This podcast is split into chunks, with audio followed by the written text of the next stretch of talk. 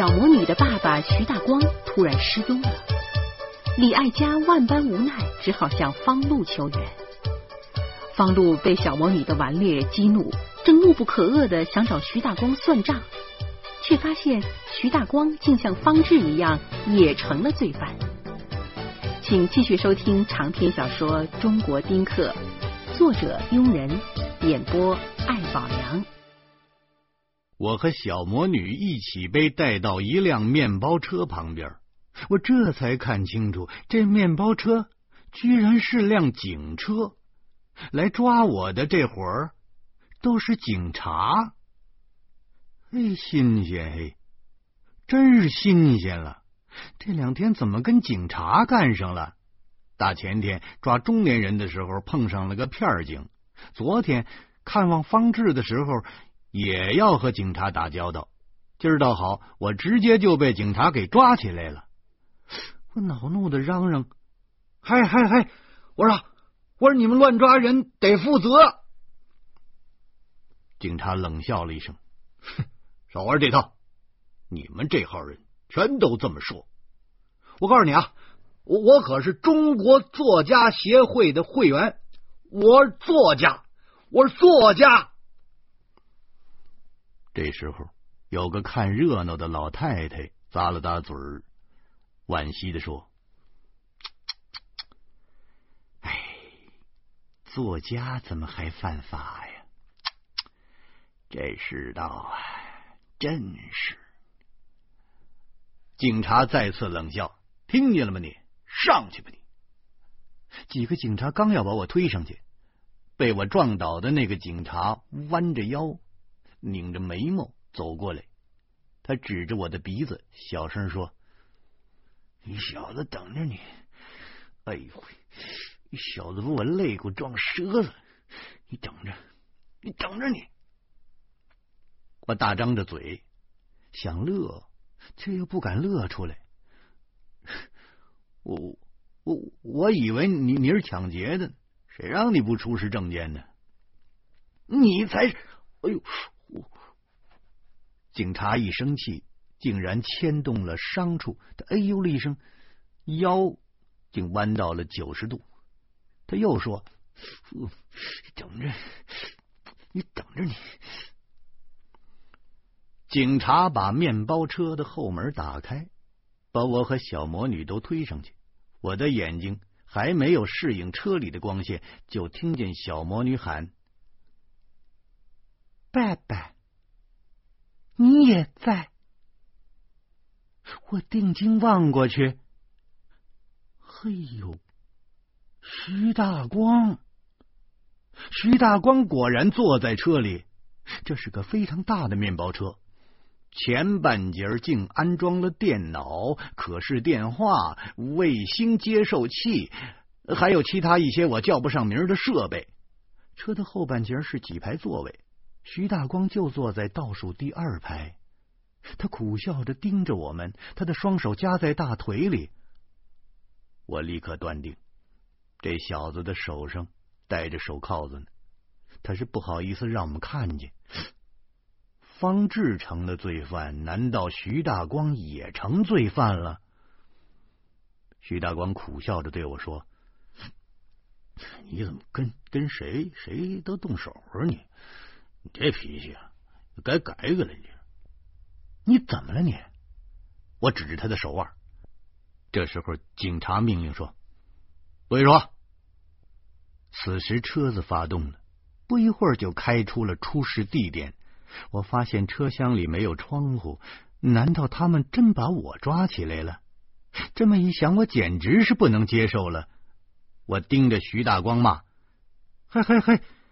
不是到底怎么回事？这这这这怎么把我也弄进来？这样不许说话！”警察继续命令。看样子他应该是这辆车里的领导，岁数已经不小了，肩膀上顶着两颗星。徐大光苦笑着对警察说：“师傅，没他的事儿，我呀就是想见见他，把孩子呢托付给他，我不能让我们家这孩子成野孩子，不是吗？”托付给我。我啊了一声：“嘿呦，难难难道他让我养活这这小小小魔女？”老警察大吃一惊，他看了看我，又看了看徐大光。你，你，你，你，你，你再再再说一遍呢？徐大光已经很坦然了。他是作家，方路，挺有名的，没准您还看过他的书呢。他是我哥们儿，我老婆一听我出事就跑了。我得把孩子托付给他。刚才啊，我是骗你们的。您想想，一作家能参与我这事儿吗？老警察看着我，你真叫方路啊？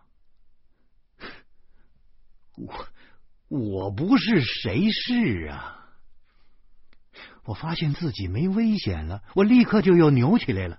哎，我告诉你们啊！你们这随便抓人那是要负责任的。我跟你说，我就在这文艺界那儿有一定影响的。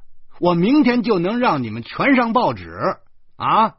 你们这这大街上乱抓作家，这这你们这胆子也忒大了！你们老警察眨巴眨巴眼睛，要是有事儿的话，你就是市长，我也照样抓你。可你要是没事儿嘛，没没没他的事儿，不信您查，我我骗你们就是为这孩子，是我不好，我给您，我给您赔不是了，不是吗？说到这，徐大光竟然有点哽咽了。小魔女意识到徐大光有难了，她突然站起来，指着老警察的鼻子说。你把我爸爸放了，放不放？老警察大张着嘴，他差点笑出来。我我凭什么听你的呀？小魔女双眼发出了凶光。徐大光马上喊：“好了，不胡闹。”小魔女翻了翻眼睛。可能她也有点害怕了。她最终坐到了徐大光的身边。老警察让另一个警察看着我们。他走到车前的计算机前坐下，回头问：“怎么证明你是作家？”你可以在网上查查关于我的消息，有好几项。我牛哄哄的说。老警察果然通过搜索引擎查到了关于作家方路的消息，而且还找到了几张照片。他又回过头，身份证号码、护照、驾照号码。我没护照，我不会开车。身份证总归有吧？我把身份证号码告诉了他，他又在网上查起来。不一会儿，他便转过头来。你没有任何犯罪的记录，也没有任何出国的记录。你在银行里有二十七万存款，是两年里积蓄的，对吗？我没想到现在警察的高科技设备竟然是如此的先进了啊！我惊讶的说：“我我我我我我我可都上税了啊！哎，不不不不不不上税，那那那不行。”那全都是出版社和制片人给我上的，我我我拿那都是税后款。我老警察瞪了徐大光一眼，我不管你是否是偷税，但我发现你和徐大光的公司没有任何经济来往啊，看样子还真没你的事儿，这是你的骗局。徐大光使劲的点头，他痛心疾首的说：“我就是想托付托付。您说，您不是也有孩子吗？您这应该理解我的呀。你这孙子都说我什么了？这回我不干了，这徐大光背后捣什么鬼了？没没事没事，我我我就是说呀。”我我就说你你你是我同伙了，嘿，你他妈真孙子你！你到底要干什么？你呀！说完了，到现在为止，我也不知道徐大光为什么跟警察在一块儿。徐大光低着头，职务侵占，哥们儿这回现了。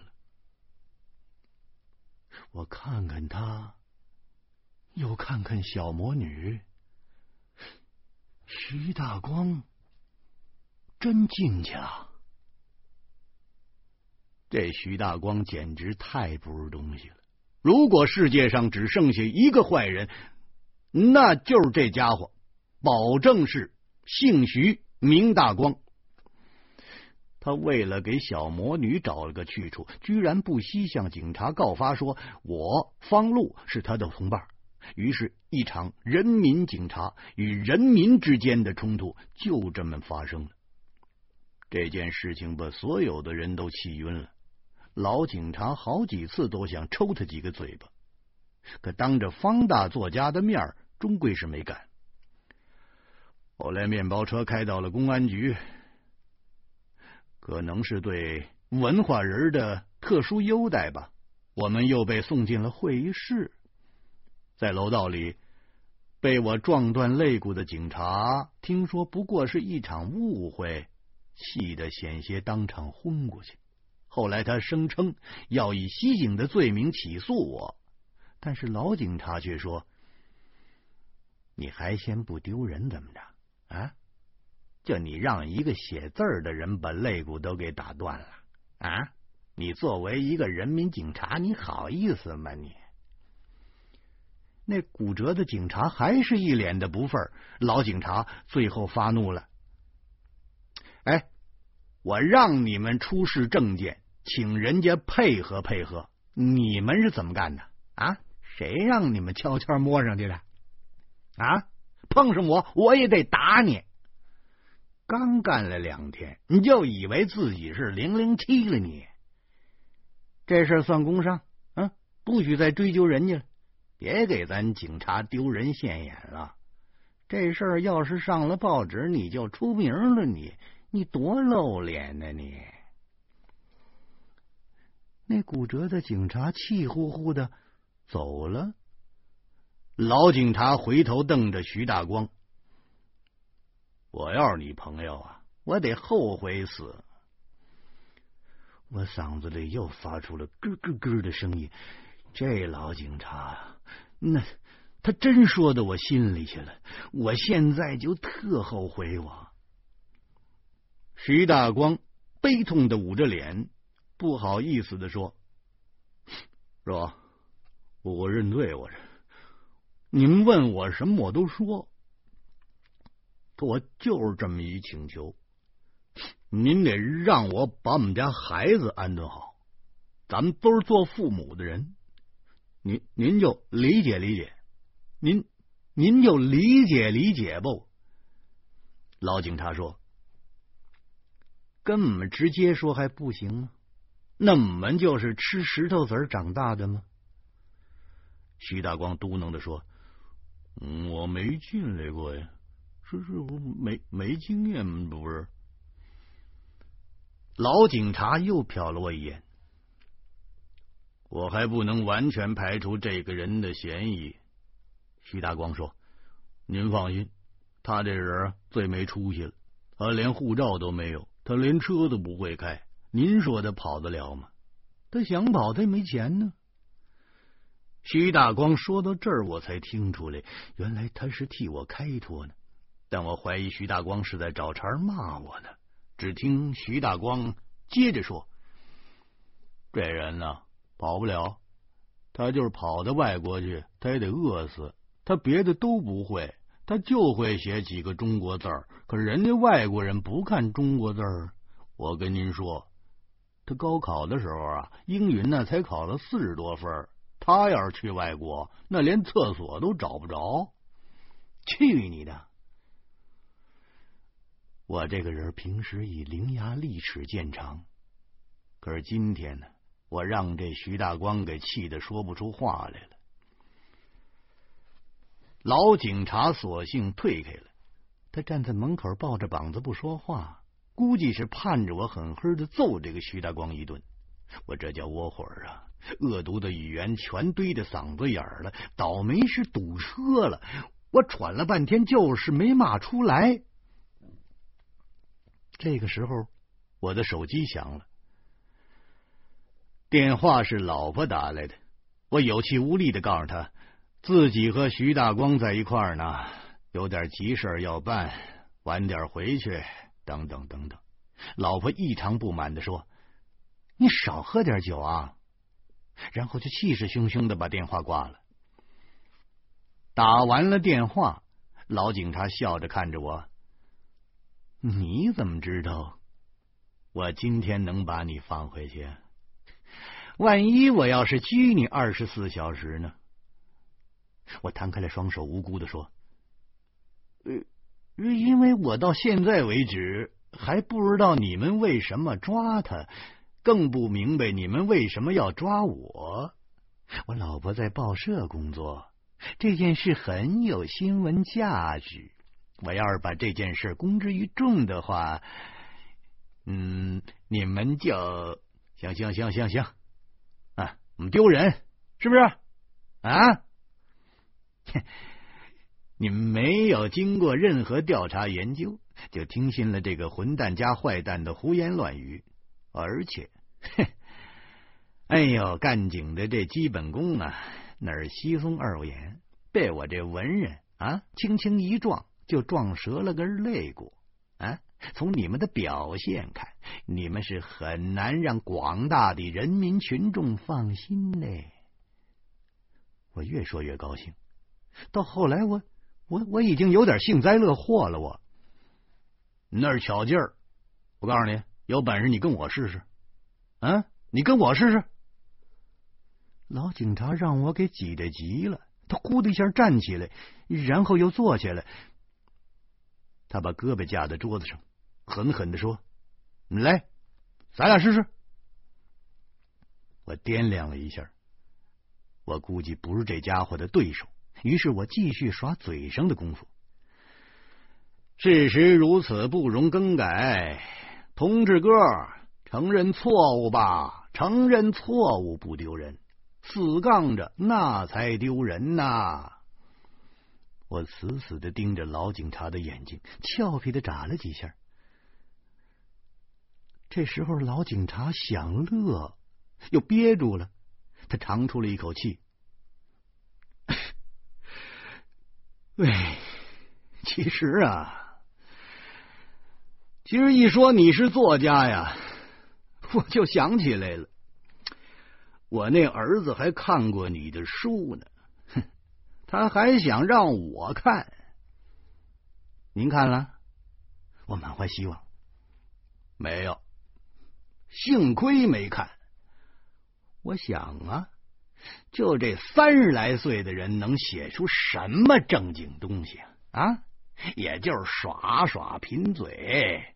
嘿，没想到今天还真碰上你了，跟我估计的还真差不多。我说：“那作家的工作就是要耍贫嘴呀，不耍贫嘴，那能编出好几十万字的书吗？中国字总共才几千个，那多不容易呀！我劝您呐，还是看一看。就算我写的臭，您也知道应该怎么个臭法啊。”说着，我心里暗暗决定要发展一个新读者。警察说。现在我就更不想看喽啊！你让你那朋友骗的跟傻子似的，我要是看了你的书，哼，那不是越看越傻吗？那不是？老警察总算出了口恶气，他呵呵的冷笑了几声，然后指着徐大光说：“行了，今天就到这儿了啊！你要是再不老实，就罪加一等。”听见没有？我老二，我我保保保证老实。可是老同志，我这儿还有个请求。徐大光向老警察作了个揖，哗啦一声，手铐子露出来了。